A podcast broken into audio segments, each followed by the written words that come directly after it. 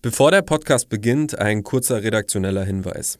In dieser Folge wird es um die Proteste gehen, die gerade in China stattfinden und es kommen zwei verschiedene Personen zu Wort. Beide leben in China und sind deswegen natürlich auch sehr nah dran an den Protesten. Sie schildern beide ihre Perspektive, wie sie das Ganze gerade erleben. Im ersten Teil hört ihr ein Interview mit einem Deutschen, der schon länger in China wohnt und im zweiten Teil eine Sprachnachricht von einer Chinesin, die wir für euch auf Deutsch übersetzt haben. Wir zeigen euch die Sprachnachricht bewusst in voller Länge, weil sie wirklich sehr eindrücklich ist und ein ganz gutes Bild vermittelt, wie es den Menschen dort gerade geht. Beide Gesprächspartner haben uns darum gebeten, anonym zu bleiben. Deswegen mussten wir leider auch die Stimme des ersten Gesprächspartners verfremden. Alleine das sagt eigentlich schon einiges über die Situation in China aus. So, das waren jetzt genug Hinweise. Ich wünsche euch viel Spaß beim Hören.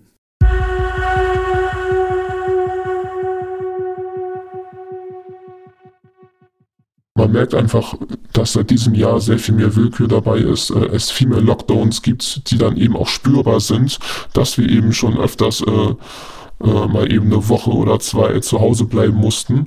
Ähm, Wohnviertel, in denen es wirklich positive Fälle gab, die gehen dann über einen Monat in Lockdown.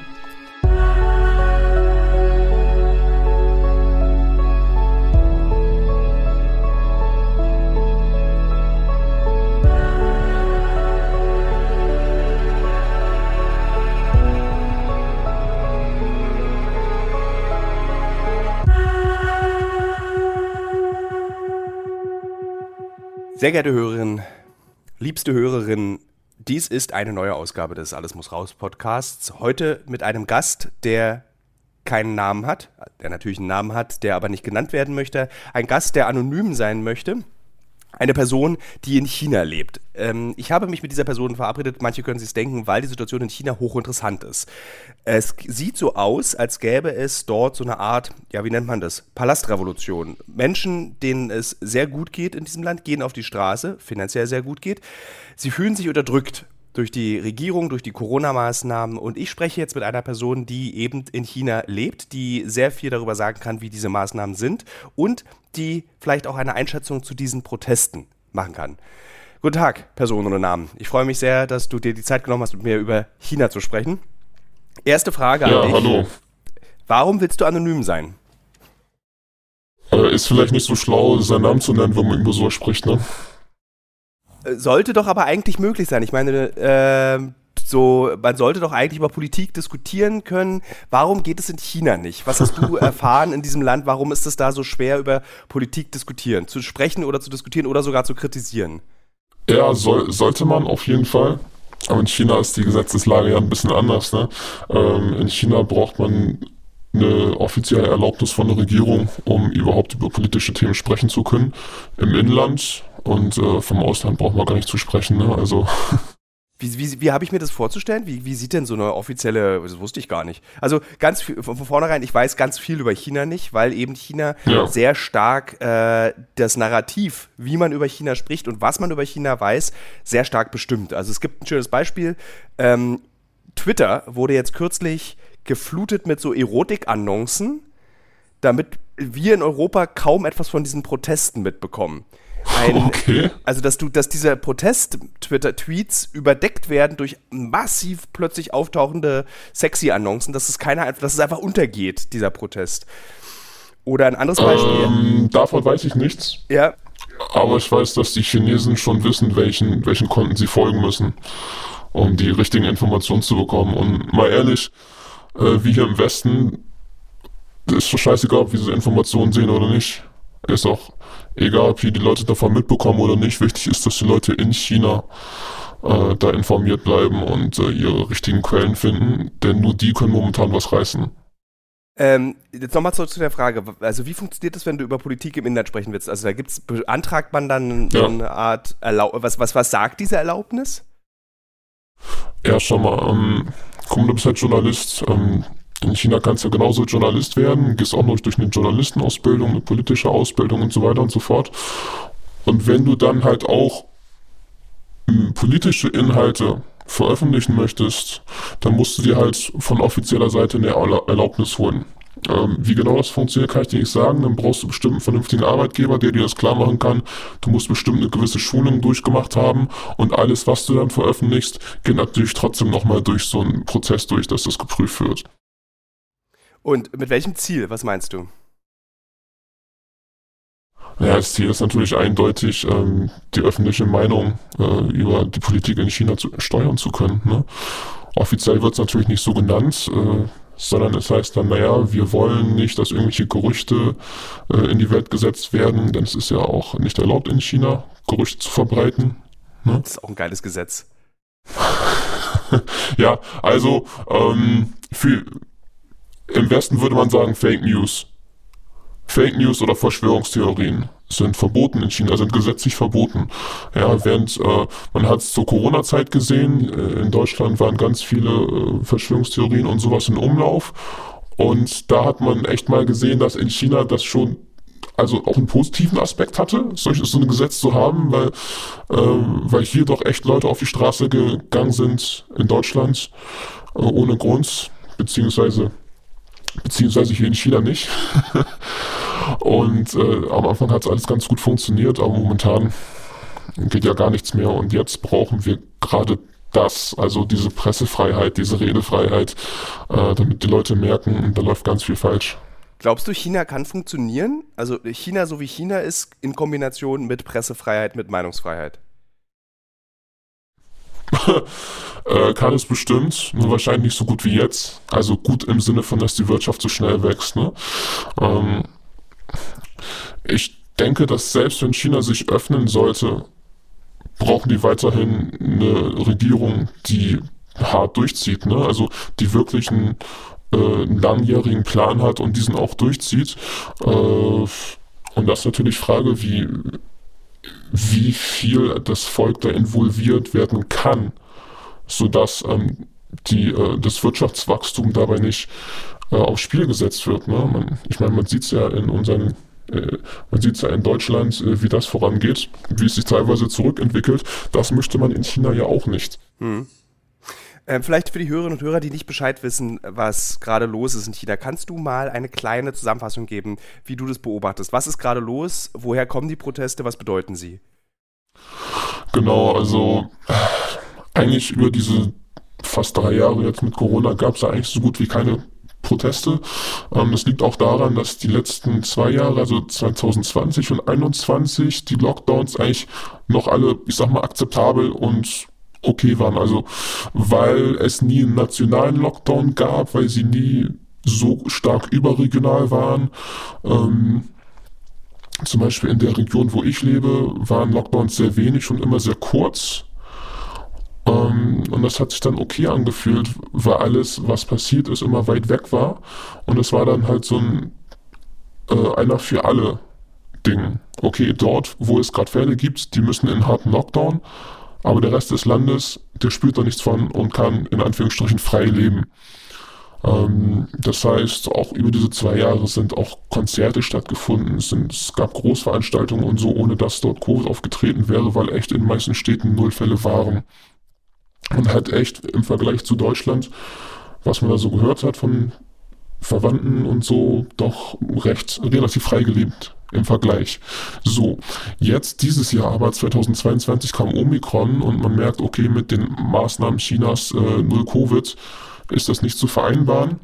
Dazu kommt natürlich, dass die meisten geimpft sind, die Sterberate sich erniedrigt hat und trotzdem hat die Regierung ihre Maßnahmen weitergefahren. Offiziell aus dem Grunde, dass die äh, Impfrate noch eben noch nicht so hoch ist wie zum Beispiel in Deutschland äh, und dadurch halt eben was die absolute Anzahl angeht, doch sehr viele Menschen sterben würden, gerade die, gerade die alten Menschen. Und die Regierung sagt, das wollen wir nicht verantworten.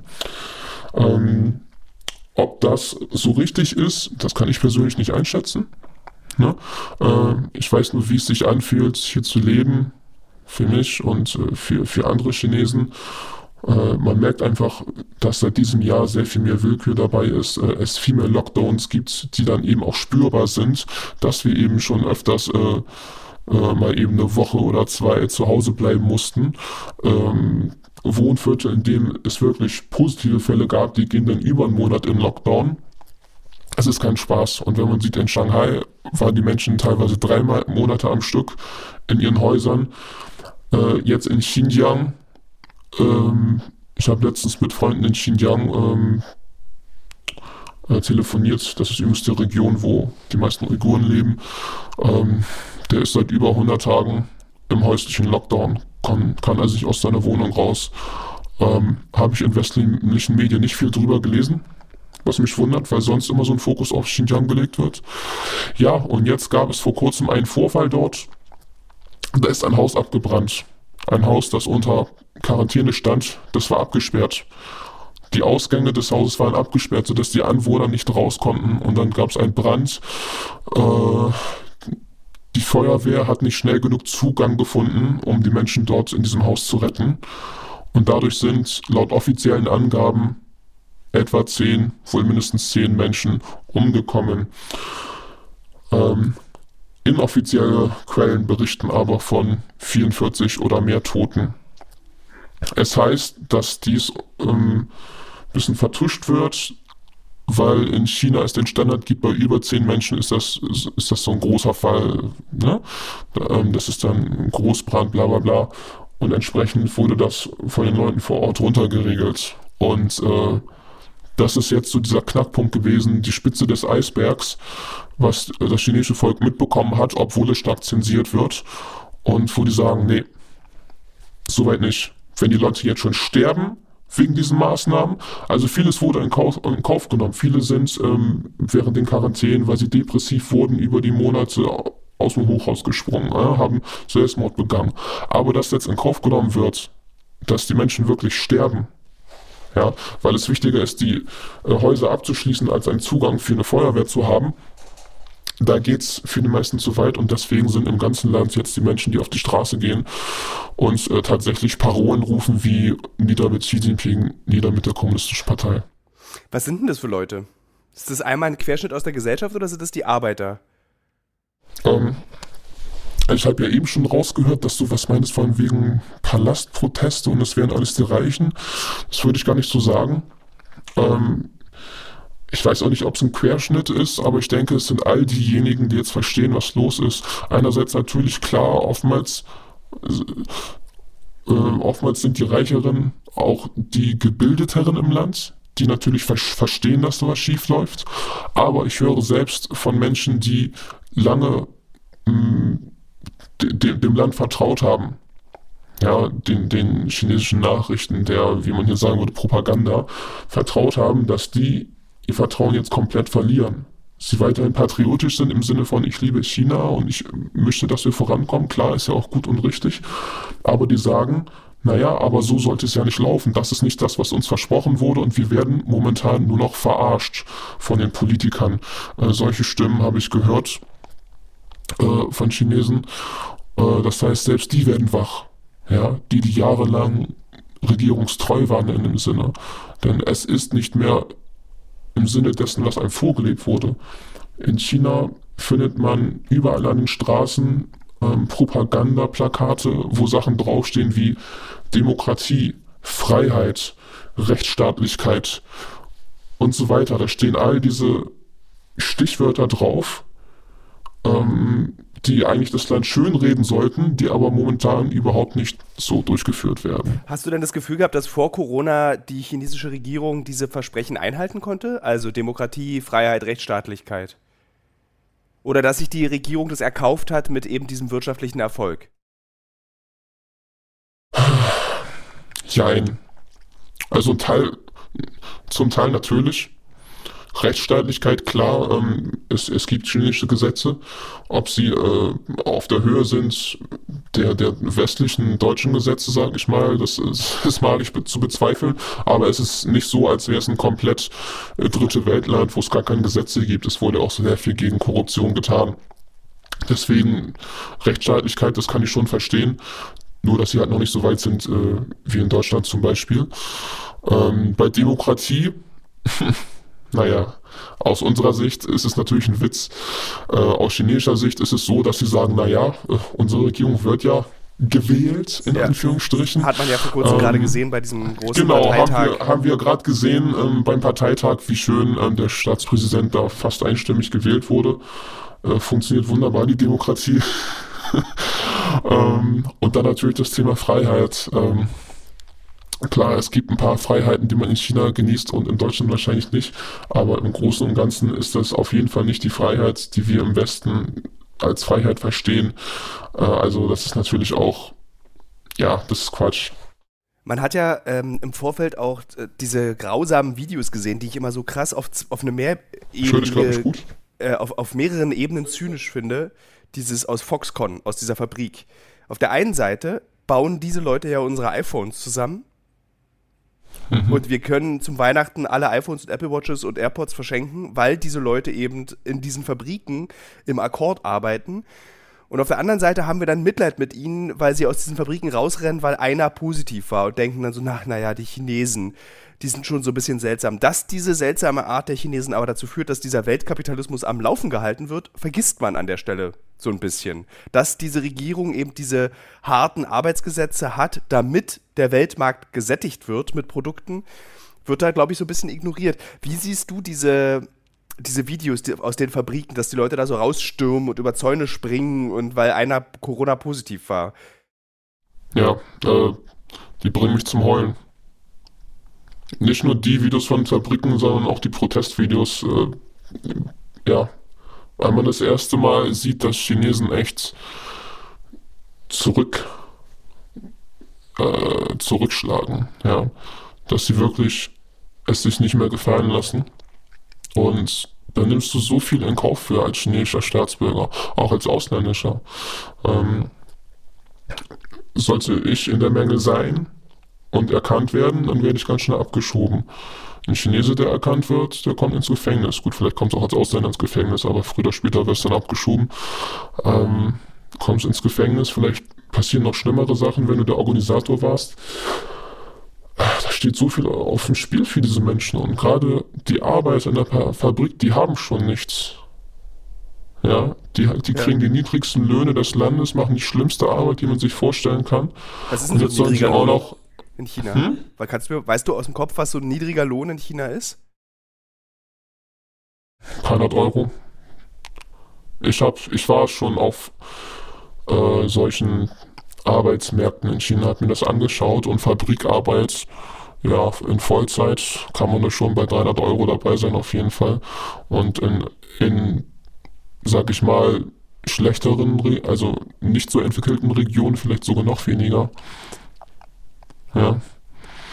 Da kann man nicht viel von machen. Die können dann im fabrikeigenen, äh, in fabrikeigenen Wohnanlagen leben, müssen also dafür kein Geld ausgeben und können dann meist in, in, den, Mensen, in den Mensen kostenlos essen. Und so bleibt am Ende des Monats dann sogar noch Geld übrig, was an die Familie gesendet werden kann diese Protestbewegung, die wir gerade alle beobachten, mit großer Spannung auch, würdest du sagen, dass da gibt's, es gibt diesen Spruch, die Revolution frisst ihre Kinder.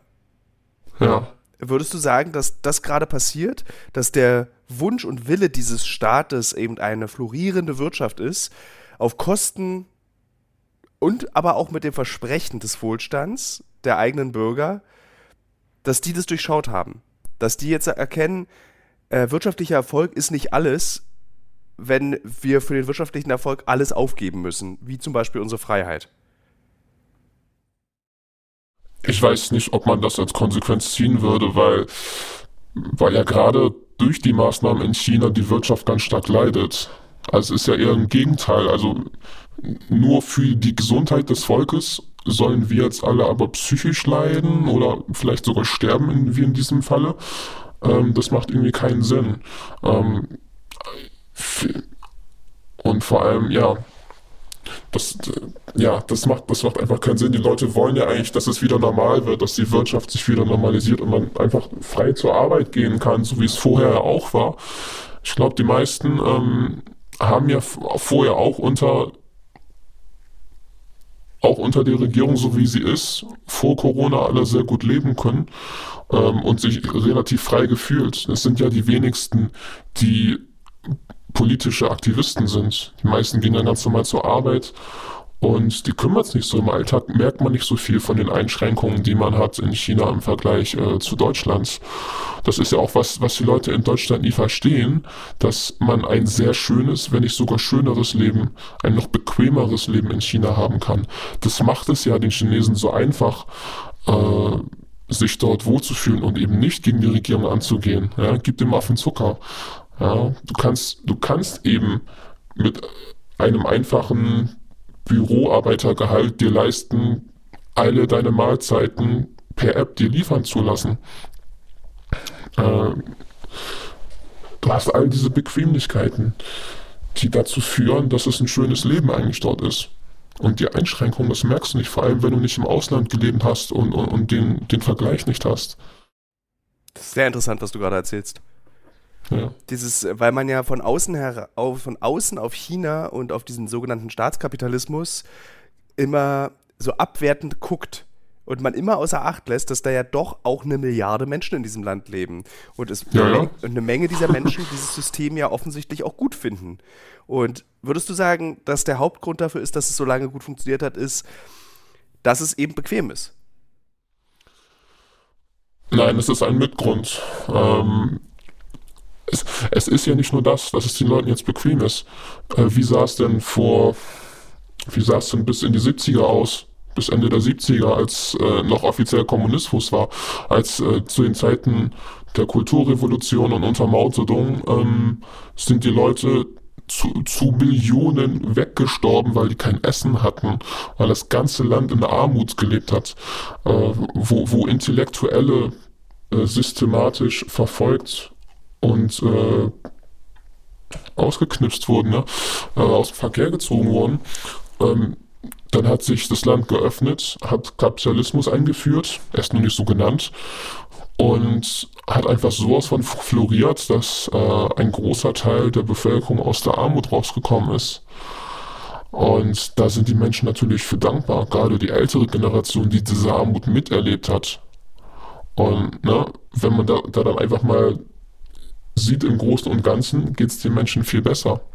Sie können Fleisch essen, täglich. Ja, äh, sie müssen keine Angst vorm Hungern haben. Äh, sehr viele Menschen sind sehr reich geworden und geben das natürlich auch in ihre Familie ab. Äh, das Land hat sich super entwickelt, kann super mithalten mit dem Westen, hat große Städte, die weiterentwickelt sind als westliche Städte. Also Shanghai Ja, ist im krass. Vergleich zu Shanghai ist einfach krass. Shenzhen und so weiter, das braucht man gar nicht äh, zu vergleichen. Die sind einfach weiter als wir im Westen. Und wenn man das alles sieht als Chinese, wie schnell und rasant sich das entwickelt hat und wie man sich selbst verändert hat und die Familie, dann ist man doch erstmal der Politik dankbar. Und wenn die Politik einem sagt, das Ganze können wir nur, weil wir unser eigenes politisches System kreiert haben, ja, das wir nennen ähm, Sozialismus mit chinesischen Charakteristika. Ja, wir haben unser eigenes System kreiert, wir haben unsere Erfolgsformel, wir haben eine Erfolgsformel kreiert. Und weil die im Westen das nicht machen, entwickeln sie sich zurück. Ja, wenn du das deinem Volk erzählst und es der Großteil des Volkes es glaubt, weil eben die Nachrichten, politischen Nachrichten zensiert sind, ähm, dann ist doch klar, dass die Menschen sagen, okay, vielleicht nicht das geilste System im Sinne von Freiheit und so, aber immerhin hilft es uns aus der Armut heraus. Jeden Tag Fleisch. Ja, es ist Ja. immerhin ein immer noch im Teile sozialistisches System, äh, was das Volk mit dem Auge hat. Gibt es, wenn, wenn es, wenn äh, bei einer Milliarde oder mehr als einer Milliarde Menschen, ähm, wird es ja auch Leute geben, die nicht unbedingt für diese Proteste sind, weil sie ihren eigenen Wohlstand und ihre eigene Bequemlichkeit in Gefahr sehen. Gibt es eine große Widerstandsbewegung zu diesen Protesten in China? Hast du das mitbekommen? Nein, äh, Widerstandsbewegung. Also die sagt, hört auf zu demonstrieren, ist doch alles super. Tatsächlich noch nicht. Ähm, ich habe le hab letztens eine interessante Frage bekommen von, von einer Chinesin, die gesagt hat, findest du, dass unsere Proteste zu vergleichen sind mit dem, was damals in Hongkong passiert ist? Also, sind wir aus eurer Sicht gleich wie die? Und da habe ich gesagt, okay, wie soll ich jetzt diese Frage interpretieren? Denn damals hat die chinesische Regierung die Proteste ja so dargestellt, als wären das alles so die anti-chinesischen Protestler, die gegen China sind und ähm, die einfach nur Radau machen und sich mit den Polizisten kloppen wollen ohne, ohne, ohne guten Grund. Was ist eigentlich aus diesem 18-Jährigen geworden? Der so ein bisschen dieser Anführer dieser chinesischen Hongkong-Proteste war. Keine Ahnung, sitzt bestimmt im Knast. Naja, also so wurde es ja damals dargestellt und ich kann mir vorstellen, dass sie das damals auch so geglaubt hat und jetzt fragt, denkst du, wir sind jetzt genauso, also im Sinne von, wir sind schlecht, weil wir jetzt protestieren. Ist sie eine Protestierende? Nein, sie nimmt selbst nicht dran teil, aber sie freut sich drüber, dass das passiert. Ja, und ist sehr enttäuscht von, von der Politik momentan. Und da denke ich mir auch, okay, aber in China werden die Proteste ja momentan noch gar nicht richtig gezeigt. Nicht, dass ich wüsste, ja. Wenn sie gezeigt würden, dann würde es wahrscheinlich so dargestellt wie in Hongkong. Aber schlau ist es wahrscheinlich für die Regierung, die Proteste eben nicht darzustellen. Denn jeder wüsste halt, warum die, diese geschehen, im Gegensatz zu Hongkong. Hongkong, das konnte ja kaum niemand nachvollziehen. Hä, warum wollen die für ihre Freiheit kämpfen? Ne, also, was du nicht kennst, das kannst du dann schlecht nachvollziehen. Ja. Äh, wie ist denn das in China? Jetzt kriegt das gar keiner mit. Was wir jetzt, auf, die ganze Welt spricht drüber. Doch. Aber in China kriegt es keiner mit, oder wie? Doch, ähm, bestimmt nicht jeder. Aber es ist, mit der Zensur läuft es da folgendermaßen. Wenn jetzt irgendein so Protestler oder irgendjemand so ein Video hat und das rumschickt, zum Beispiel auf WeChat, was so die, die größte soziale App äh, Chinas ist, dann kannst du das Video erstmal versenden. Und dann kann das weiterversendet werden und weiterversendet, weiterversendet. Bis das vielleicht 50.000, 100.000 Menschen bekommen. Und vielleicht dann erst äh, bekommt das jemand mit, weil die Backend haben von der Regierung. Die haben den Algorithmus, der sowas ja flaggt. Und dann wird es zensiert. Aber bevor das zensiert wird, haben das schon 100.000 Augen gesehen. Und weil es jetzt gerade so eine Masse an Protesten gibt und so viele Aufnahmen, geht das natürlich trotzdem rum, auch in den chinesischen sozialen Medien, denn die kommen mit der Zensur gar nicht hinterher. Wenn, wenn, wenn die dort präventiv arbeiten wollten, dann müssten die auch alles andere zensieren, was eigentlich nicht zensiert werden muss. Und dann entsteht ja noch mehr der Eindruck davon, dass es eben keine Freiheit ist. Ja. Und zusätzlich sind ja sehr viele Chinesen äh, auch per VPN auf westlichen sozialen Medien unterwegs. Und dort sehen die natürlich alles ungefiltert. Ich finde es ja immer sehr praktisch, wenn mein Leben korreliert mit den Werbepartnern und Partnerinnen, die ich habe. Zurzeit mache ich eine große Recherche zum Thema Marathon. Demzufolge muss ich natürlich auch wissen, wie man einen Marathon läuft und trainiere tatsächlich dafür. Nicht, weil ich Ü40 bin, sondern wirklich, weil ich als Journalist ein bisschen etwas über dieses Marathon-Business herausbekommen möchte.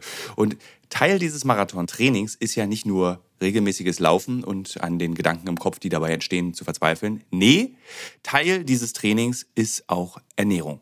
Und wisst ihr was? Was richtig praktisch ist, ich glaube, ich könnte keinen Marathon laufen, wenn es nicht Podcasts gäbe. Und ein Podcast, den ich während des Laufens höre, um dieses alle zwei Tage zehn Kilometer Laufen für die Grundausdauer zu ertragen, ist der Powerbrains Podcast. Powerbrains, das Sporternährungsquiz, powered by Powerbar ist ein Podcast, in dem es um Ernährung geht, aber nicht langweilig, sondern da werden Fragen geklärt, wie ob Magnesium zum Beispiel gegen Muskelkrämpfe hilft. Zum Beispiel die Frage, wie wichtig sind Kohlenhydrate in der Sporternährung und ist es eigentlich für jede Sportart gleich? Also zum Beispiel wisst ihr ja als regelmäßige Hörer dieses Podcasts, ich bin ja auch passionierter Schwimmer und passionierte Schwimmer essen ja nach dem Schwimmen immer einen Döner. Ich kann euch schon mal sagen, da muss man jetzt keine Folge für hören, ist nicht so sinnvoll. Aber vorm Schwimmen ein Teller Nudeln ist sinnvoll. Warum? Das beantwortet eben der Power Brains Podcast. Können da zum Beispiel auch, eine Frage, die mich auch schon beschäftigt hat, können zu viele Proteine der Niere schaden? Und welcher Profi feiert seinen Sporterfolg mit Beefy und Bier von der Tankstelle? Alles Fragen, die für Sportler und Sportlerinnen wichtig sind. Das Gute an diesem Podcast ist, der ist nicht langweilig. Der ist eben äh, wissenschaftlich, aber auch gleichzeitig ein spannender Mix aus Quizshow zum Mitraten. Dazu gibt es Interviews, Anekdoten und sehr aufschlussreiche Wissensvermittlungen mit Host Danny Herzog. Bis zum 14.03. gab es folgende Gäste.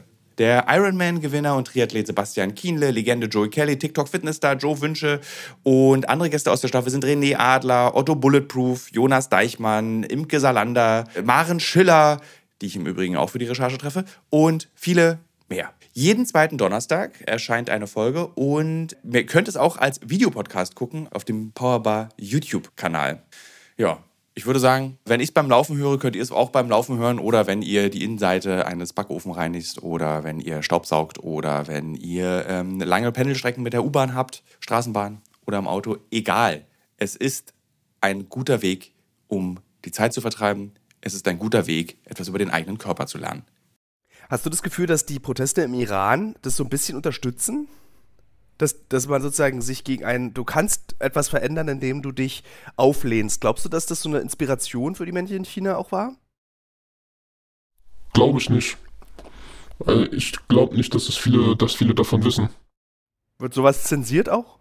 So eine Protestbewegung? Ja, das heißt zensiert. Erstens können, können das ja nur die offiziellen Medien berichten, weil die ja nur über politische Sachen berichten dürfen. Und dann wird, glaube ich, gar nicht erst drüber berichtet. Bin ich mir aber nicht sicher. Habe ich jetzt nicht aktiv nachgeschaut, ob dafür, ob darüber berichtet wird. Wenn darüber berichtet wird, dann kann ich mir nur vorstellen, dass es im Sinne von, naja, die gehen halt gegen Kopftücher an, aber nicht gegen die Regierung, weißt du, ich meine, dass es so nachvollziehbar ist, dass es nicht wie ein Aufstand, wie ein politischer Aufstand rüberkommt.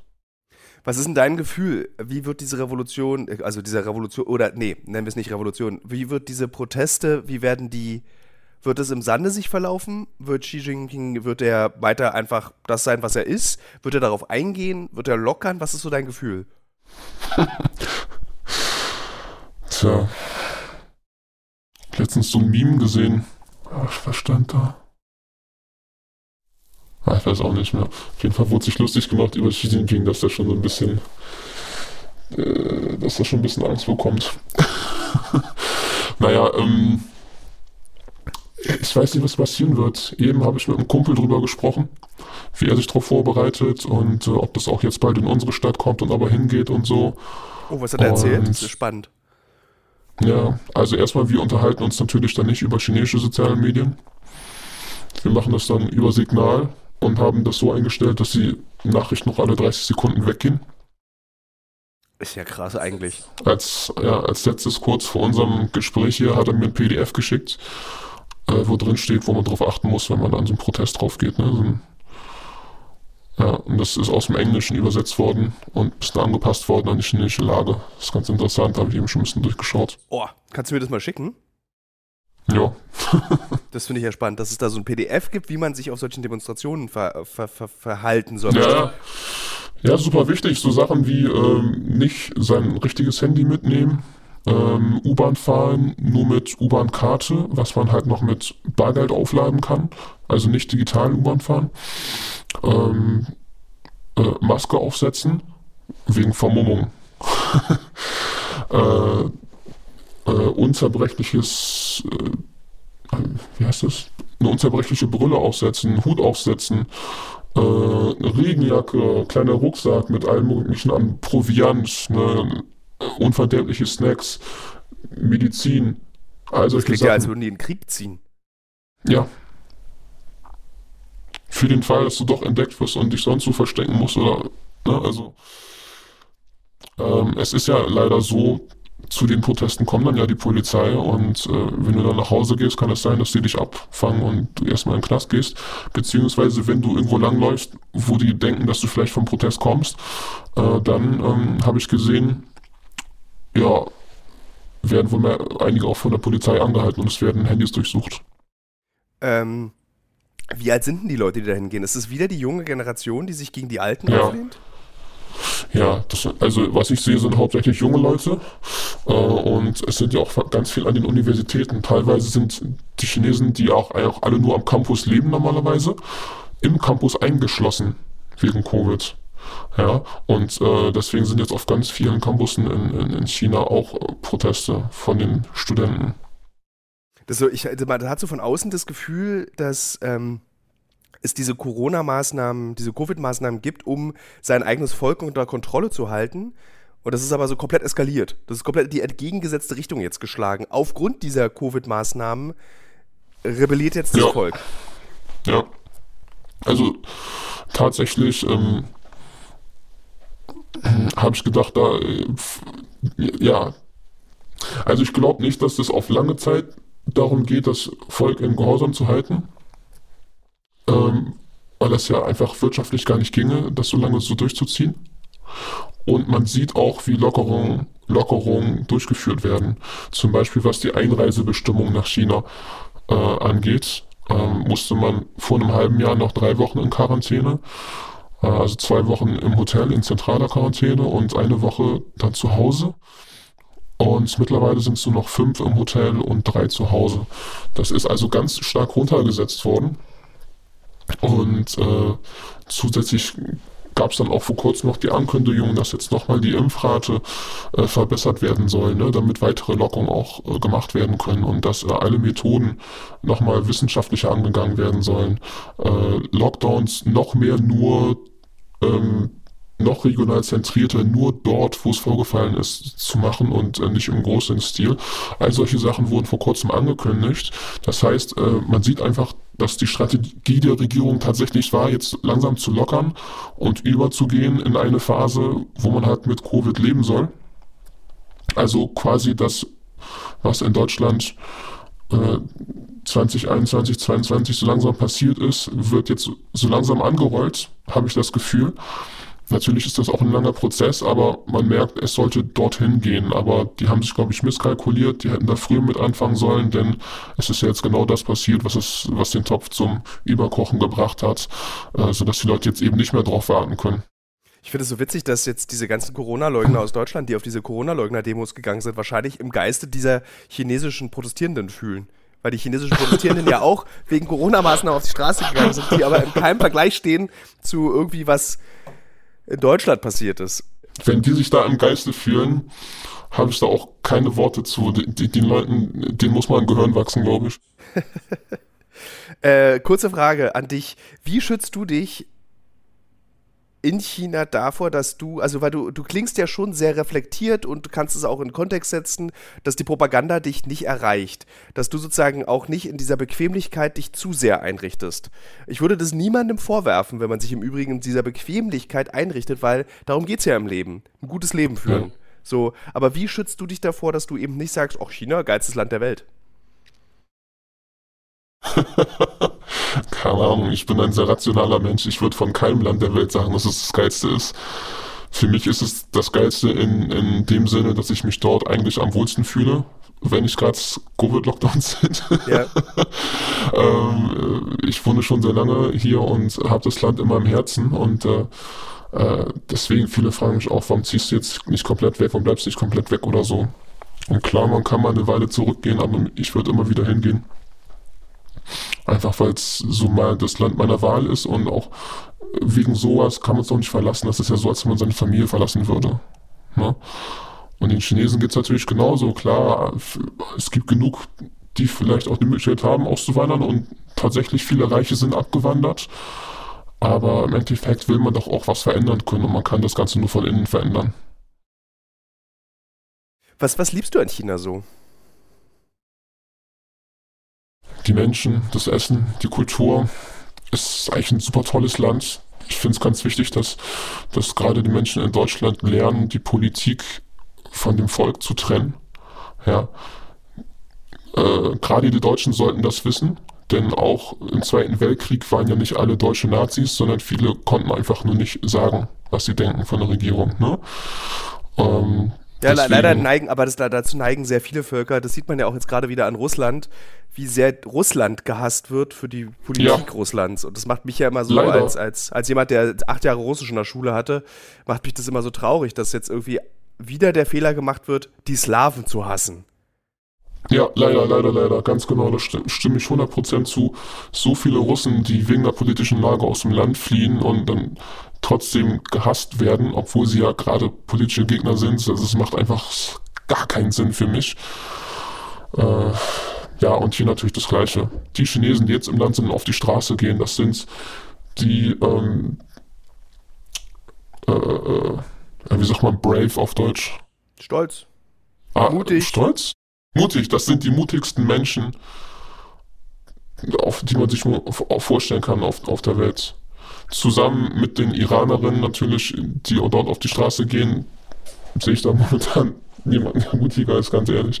Weißt du, was ich krass finde? Das ist jetzt auch für die Hörerinnen und Hörer ganz spannend. Es gibt so eine, weil deswegen habe ich gefragt, sind es junge Leute?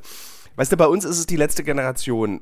Äh, Im Iran sind es die, die sich gegen das Mullah-Regime stellen. In China mhm. sind es die gegen sich die gegen die Corona-Maßnahmen und damit eben auch eine Form der Regierung stellen. In so vielen Ländern gibt es gerade so Proteste einer jungen Generation, die etwas so eine Art Meta, da ist eine Metaebene dahinter und zwar gegen die Regeln der Alten sich zu stellen.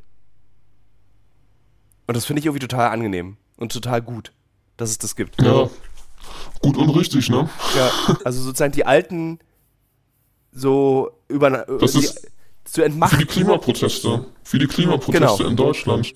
So, diese, ich, krieg das, ich bin jetzt seit vier Wochen unterwegs, also ich krieg relativ wenig, also ich krieg natürlich alles mit in Deutschland, aber krieg's natürlich nicht live, als würde ich in Deutschland leben mit.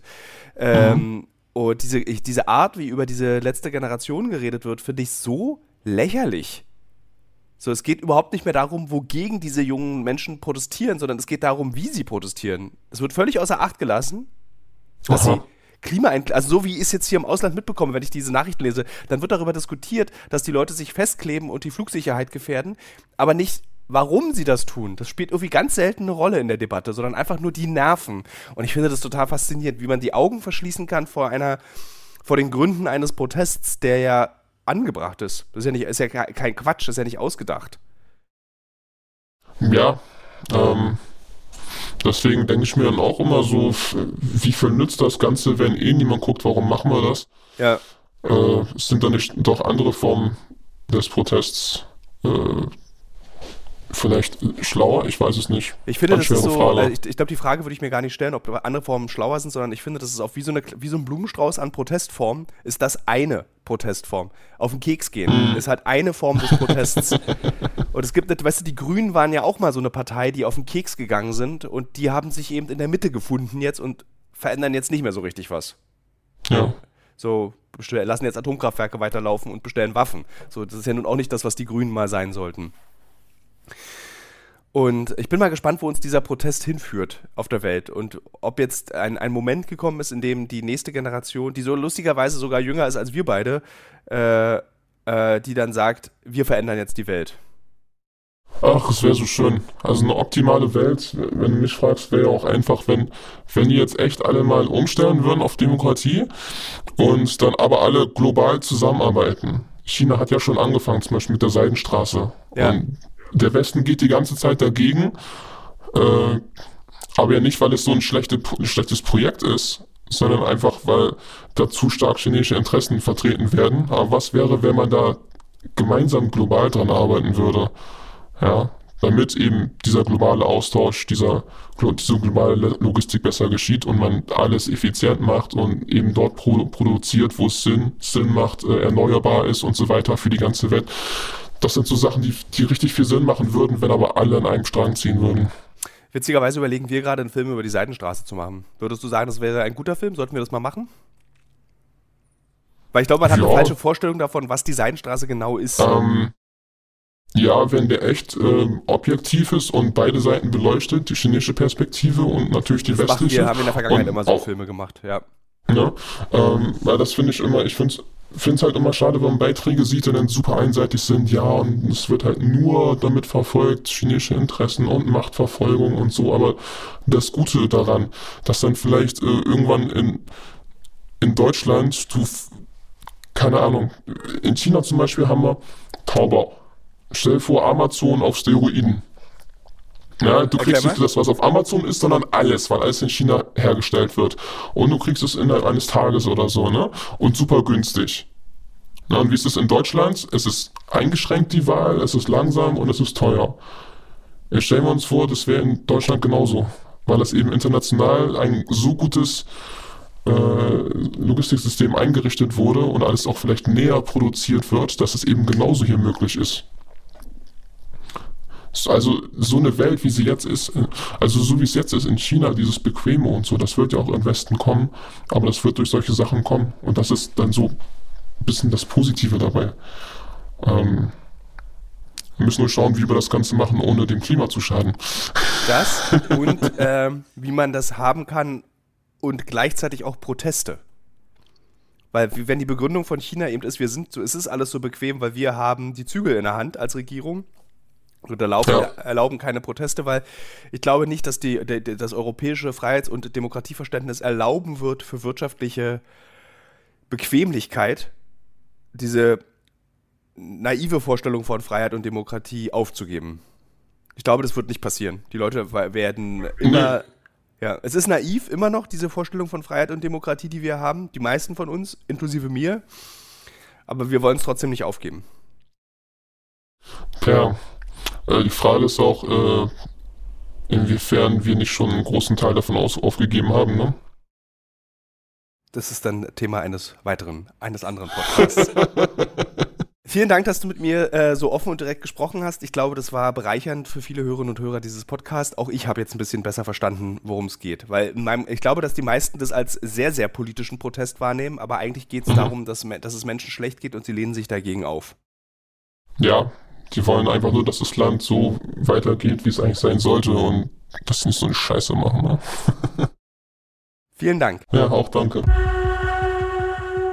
So, four days ago, there is a Vor vier Tagen gab es ein ziemlich großes Ereignis. Es gibt eine Stadt namens Urumqi. Das ist die Hauptstadt einer Provinz hier in China. Die Stadt ist seit 100 Tagen abgeriegelt. Das bedeutet, die Regierung lässt die Leute einfach nicht raus.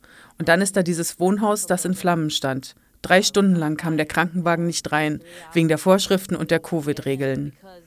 Also verbrannten zehn Menschen bei lebendigem Leib und es gab viele Verletzte. Vor ein paar Tagen begannen dann die Menschen auf den Straßen zu protestieren, darunter auch viele Studenten. Die Menschen schreien und fordern ein Ende der Abriegelung. Sie schreien, wir wollen Freiheit und Demokratie. Und die Menschen forderten Xi Jinping auf, zurückzutreten. Die Leute sagen, dass dies die größten nationalen Proteste seit sehr langer Zeit sind. Es geht gerade ziemlich heiß her in vielen Städten. Die Proteste haben sich mittlerweile schon auf über zehn Städte ausgeweitet. Wir sehen, dass die Polizei und die Regierung sehr lächerliche Dinge tun, wie zum Beispiel alle Posts löschen, die Informationen löschen, also in den sozialen Netzwerken, meine ich. Sie blockieren alle Informationen, werfen einen Blick auf die Smartphones, um herauszufinden, wer das ist und so weiter. Heute in Shanghai, da war ein Sicherheitsbeamter oder ein Polizist. Er hielt wahllos Leute an und kontrollierte, ob sie irgendwelche ausländischen Apps wie WhatsApp oder Telegram haben. Sie kontrollieren auch, ob die Leute ein VPN auf ihrem Telefon haben oder ob sie in ihren WeChat-Gruppen über die Proteste sprechen. Ich habe nicht mitbekommen, was die Strafe ist, aber es gibt da eine Art Polizei. Die überprüft einfach stichprobenartig die Telefone der Leute. Man sieht auf jeden Fall, dass die Regierung Maßnahmen ergreift, um den Protest zu unterdrücken. Und der Hintergrund dafür ist, dass China abgeriegelt ist. Seit drei ganzen Jahren. Die ganze Welt hat sich mittlerweile wieder geöffnet, hat aufgehört, über Covid zu reden. Und das ist immer noch ein richtig großes Ding hier in China. Überall, wo man hingeht, muss man einen Code vorzeigen. Der Beweis, dass man einen Covid-Test gemacht hat innerhalb der letzten 24 oder 48 Stunden. Man muss hier fast jeden Tag einen Covid-Test machen. An vielen Orten schließt die Regierung einfach Gebäude und verhängt einfach willkürlich einen Lockdown. Die Menschen erleben solche Dinge hier jetzt schon seit drei Jahren. Viele Firmen sind pleite gegangen, besonders die kleinen Unternehmen. Und eine Menge Menschen sind sehr deprimiert. Einige begehen sogar Selbstmord. Das Ganze ist jetzt zu einer sehr politischen Sache geworden. Und wegen diesem Hochhausbrand vor ein paar Tagen beginnt die Öffentlichkeit jetzt, ihrer Wut Ausdruck zu verleihen. Die Leute fangen sogar an, ein Stück leeres Papier in der Hand zu halten, als eine Art Protest. Also meine persönliche Meinung dazu ist, zunächst einmal bin ich sehr stolz auf das, was die Menschen tun, vor allem die Studenten. Ich sehe wirklich viele sehr mutige Leute, die ihre Wut nicht mehr zurückhalten.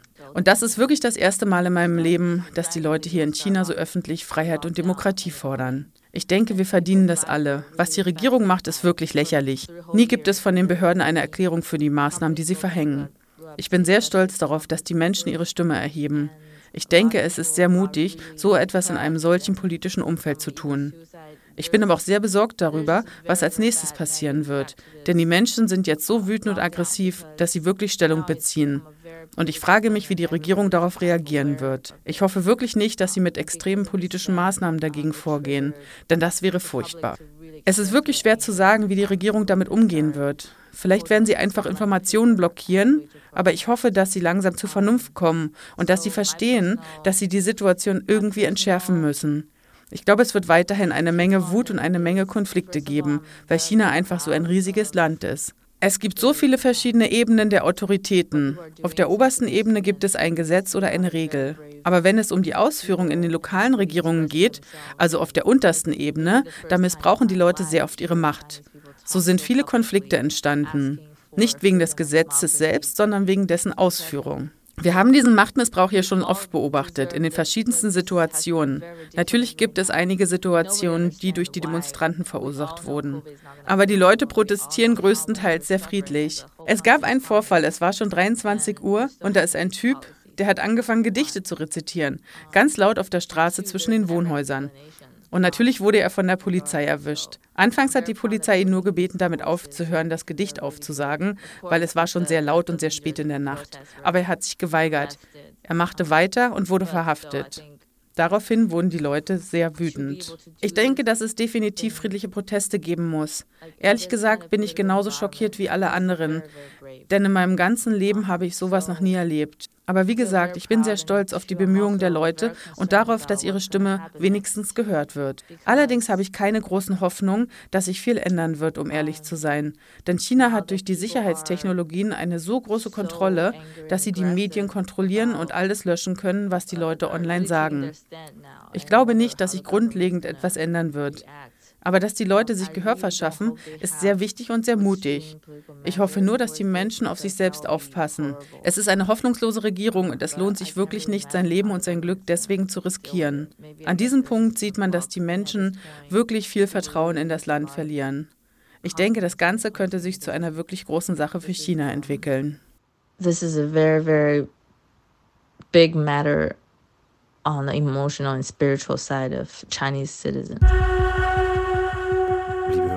Das war die aktuelle Folge zum Thema China. Ähm, um ein kleines Update zu machen für die, die regelmäßig alle Podcast-Folgen hören. Ich bin gerade in Buenos Aires. Sitze in meinem Hotelzimmer, gucke gerade raus. Hier ist ja Sommer. Es ist schön warm. Ich habe einen Mucki-Shirt an, werde mich gleich an meinem einen Tag frei in 40 Tagen in die Sonne setzen und lesen. Und wollte auch mal wieder Kulturtipps geben. Habe in den letzten Tagen im Flugzeug, im Hotel, im Auto, viele Auto gefahren in Kanada, gelesen. Ich habe zwei Bücher gelesen. Einmal das Buch über alles, was sie je über Indigene, beziehungsweise auf dem Titel steht Indianer, äh, fragen wollten und sich nie getraut haben zu fragen. Ich kann das Buch sehr empfehlen. Sieht man bei mir bei Goodreads oder auch bei Instagram habe ich es gepostet. Ich müsste es dann mal wieder abspeichern bei den Büchern. Und ähm, ich habe ein Buch über eine Kuh gelesen. Lentil heißt dieses Buch. Es ist von Urs Moment, ich hol's schnell raus. Von Urs Mannhardt, Lentil aus dem Leben einer Kuh von Mattes und Salz in Berlin. Es ist ganz zauberhaft. Es ist wirklich ein ganz tolles Buch über tatsächlich eine Kuh und wie sich eine Kuh anfühlt. Und ich habe sehr viel über Kuhvulven, Vulvi gelesen, was mich auch ein bisschen verwirrt hat. Ähm, ich bin wieder erkältet, wie man hört. Ähm, diese Arbeit macht dann auch das Immunsystem in den Arsch, wie man so schön sagt, kaputt. Das macht aber nichts. Äh, ich arbeite weiter, freue mich auf jede weitere Folge dieses Podcasts. Und äh, dieser Podcast wird nicht mehr in Zukunft von Starwatch vermarktet. Das ist äh, auch eine Neuerung. Das heißt, wir werden kein Geld mehr für diesen Podcast verdienen. Erstmal, solange wir keine Werbung verkaufen. Mm, das macht aber nichts. Wir machen einfach weiter und machen einfach weiter, liebe Hörerinnen und Hörer. Weil es irgendwie ja auch Spaß macht, diesen Podcast zu gestalten. Äh, ja, irgendwie bin ich zu sehr im Arsch, um noch weitere Kulturtipps zu machen. Ich habe Dishonored auf dem, auf, dem, auf dem Steam Deck durchgespielt, spiele gerade Monkey Island auf dem Steam Deck, finde es sehr schön, habe mir Witcher 3 für Steam Deck runtergeladen, weil ich noch 20 weitere Tage drehen muss und äh, irgendwie abends im Hotel im Zimmer von Michael Terhorst gerne auch was spiele.